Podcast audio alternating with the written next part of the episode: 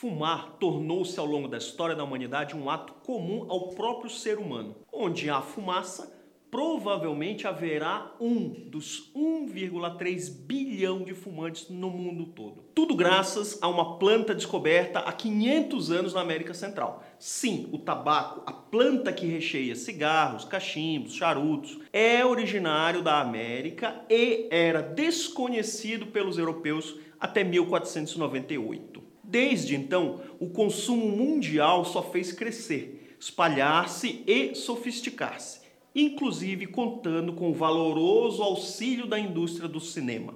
Mas a história de conquistas pode estar no fim. O cerco ao tabaco já reduziu o consumo nos países ricos e será reforçado nos demais. No Brasil, as regras também ficaram bem mais rígidas propaganda foi banida, o imposto é alto, os maços trazem alertas de saúde e a nomenclatura light, ideal para capturar esses fumantes, foi proibida. Dados de 2020 da OMS mostram que o tabaco mata até metade de seus usuários, somando mais de 8 milhões de pessoas a cada ano. Mais de 7 milhões dessas mortes são resultado do seu uso direto, enquanto cerca de 1,2 milhão são o resultado de exposição de não fumantes ao uso passivo.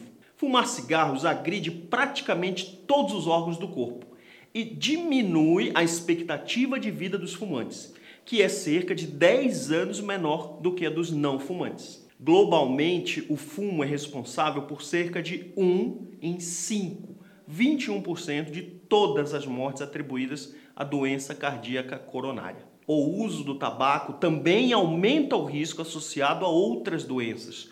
Como exemplo recente, a evidência disponível já sugere que o tabagismo esteja associado ao aumento da gravidade da doença e morte em pacientes hospitalizados por Covid-19.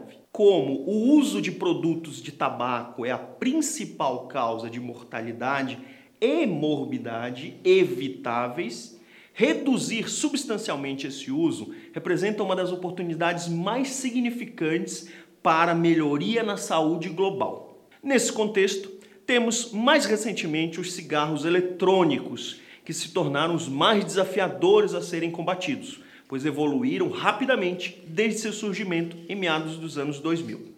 Senhoras e senhores, sejam todos muito bem-vindos ao Cardio TV, o maior canal de cardio entretenimento do planeta.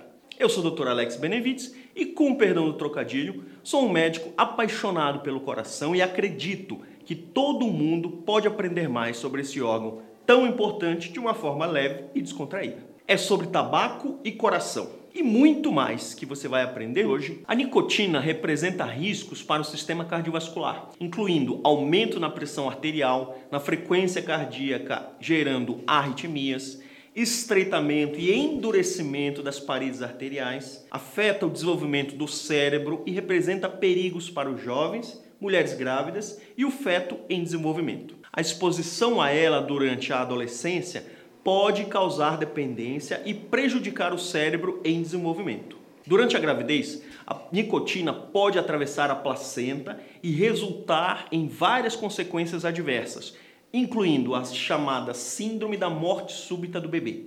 Por isso, a American Heart Association destinou 17 milhões de dólares no início de 2020 para financiar pesquisas exclusivamente sobre os efeitos adversos da nicotina na saúde e promover intervenções de tratamento mais eficazes voltadas especificamente à população jovem. Tabaco aquecido, bolsas de nicotina e outros objetos à base de tabaco representam uma classe emergente de produtos sendo divulgados pela indústria como opções comerciais de exposição reduzida ou risco modificado. No entanto, atualmente há evidências limitadas em relação aos riscos de saúde individuais de longo prazo representados por esse tipo de produto. Uma coisa é certa: a redução na exposição não significa, atenção a isso, não significa que esses produtos sejam inofensivos. Bolsas de nicotina são um dos segmentos de crescimento mais rápido no mercado de varejo de tabaco nos Estados Unidos. E há grandes preocupações em relação à sua acessibilidade e uso por jovens. Já em relação aos novos derivados inalatórios aromatizados do tabaco, sabe-se que vários países, incluindo União Europeia, Estados Unidos, Canadá, têm restringido cada vez mais sua venda para garantir que estes não promovam a iniciação juvenil. Hoje, cerca de metade de todos os jovens americanos que fumam cigarros relatam usar cigarros mentolados e estima-se que 86% dos fumantes negros e 46% dos fumantes hispânicos fumem cigarros mentolados naquele país. Além da nicotina, a maioria dos produtos que o cigarro eletrônico contém são substâncias tóxicas. Hoje temos muitas evidências na literatura médica de que ele e seus constituintes de aerossol, nicotina, solventes de vaporização, partículas, metais e aromatizantes tenham efeitos deletérios ao sistema cardiovascular, sistema respiratório e cérebro. Embora os efeitos de longo prazo sobre a saúde dos adultos não sejam claros, o uso do cigarro eletrônico entre jovens representa uma clara ameaça à saúde pública. Só nos Estados Unidos, o aumento dramático no uso desses dispositivos